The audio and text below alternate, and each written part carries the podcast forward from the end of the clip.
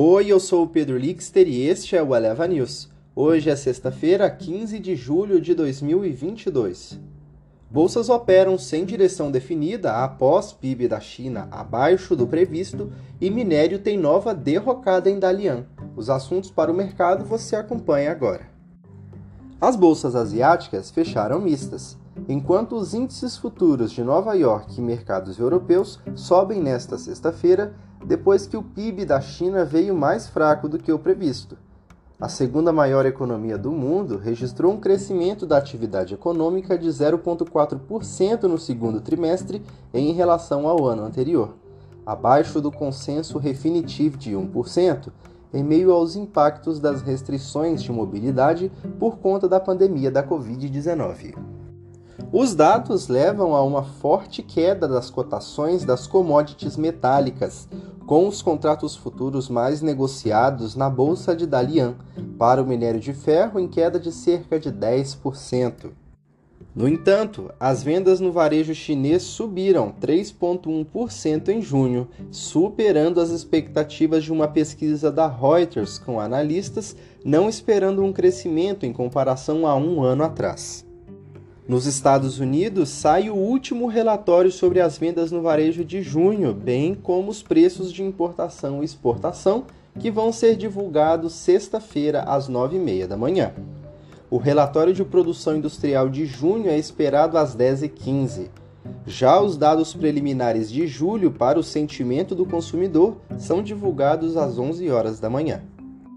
Ontem, os investidores avaliaram os resultados do segundo trimestre do JP Morgan Chase e do Morgan Stanley, que deram início aos principais balanços dos bancos, e também pesaram a probabilidade de elevação maiores das taxas de juros do Fed e temores de recessão iminentes. Mais resultados bancários importantes são esperados nesta sexta-feira do Welsh Fargus e do Citigroup. Por aqui, o Congresso promulgou a PEC que decreta a emergência para ampliar benefícios, o que pode de alguma forma alavancar a popularidade de Jair Bolsonaro a menos de três meses das eleições. Na B3, temos vencimento de opções sobre ações. Nas bolsas mundiais, os índices futuros dos Estados Unidos operam com leves ganhos no último pregão da semana, depois de que os principais mercados caíram na véspera após um início decepcionante dos lucros do segundo trimestre dos maiores bancos do país.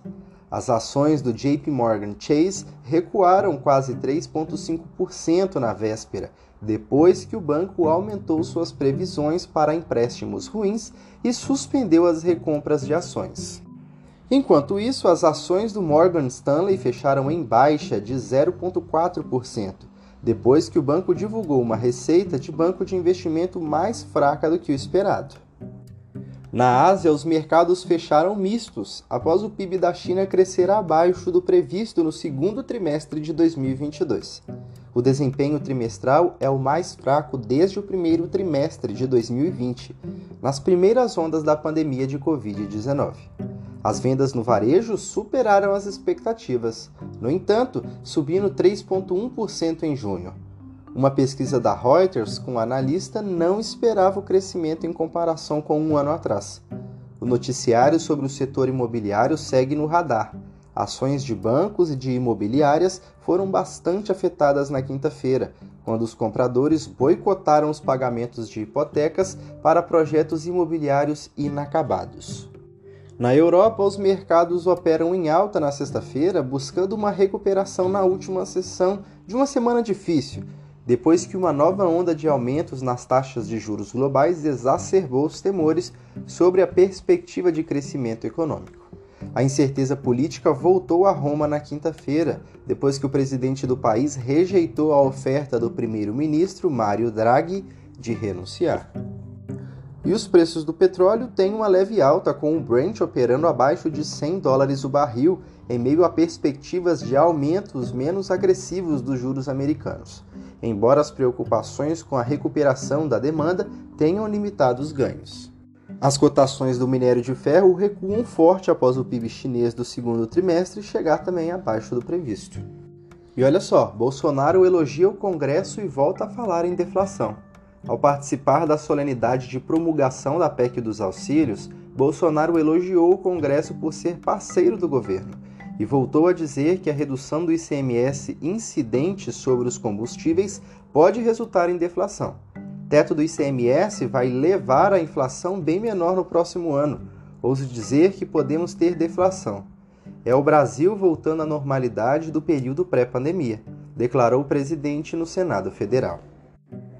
Esse foi o Eleva News. O podcast é publicado de segunda a sexta bem cedinho. Acompanhe a gente na sua plataforma de streaming favorita e não perca os nossos episódios. Até mais!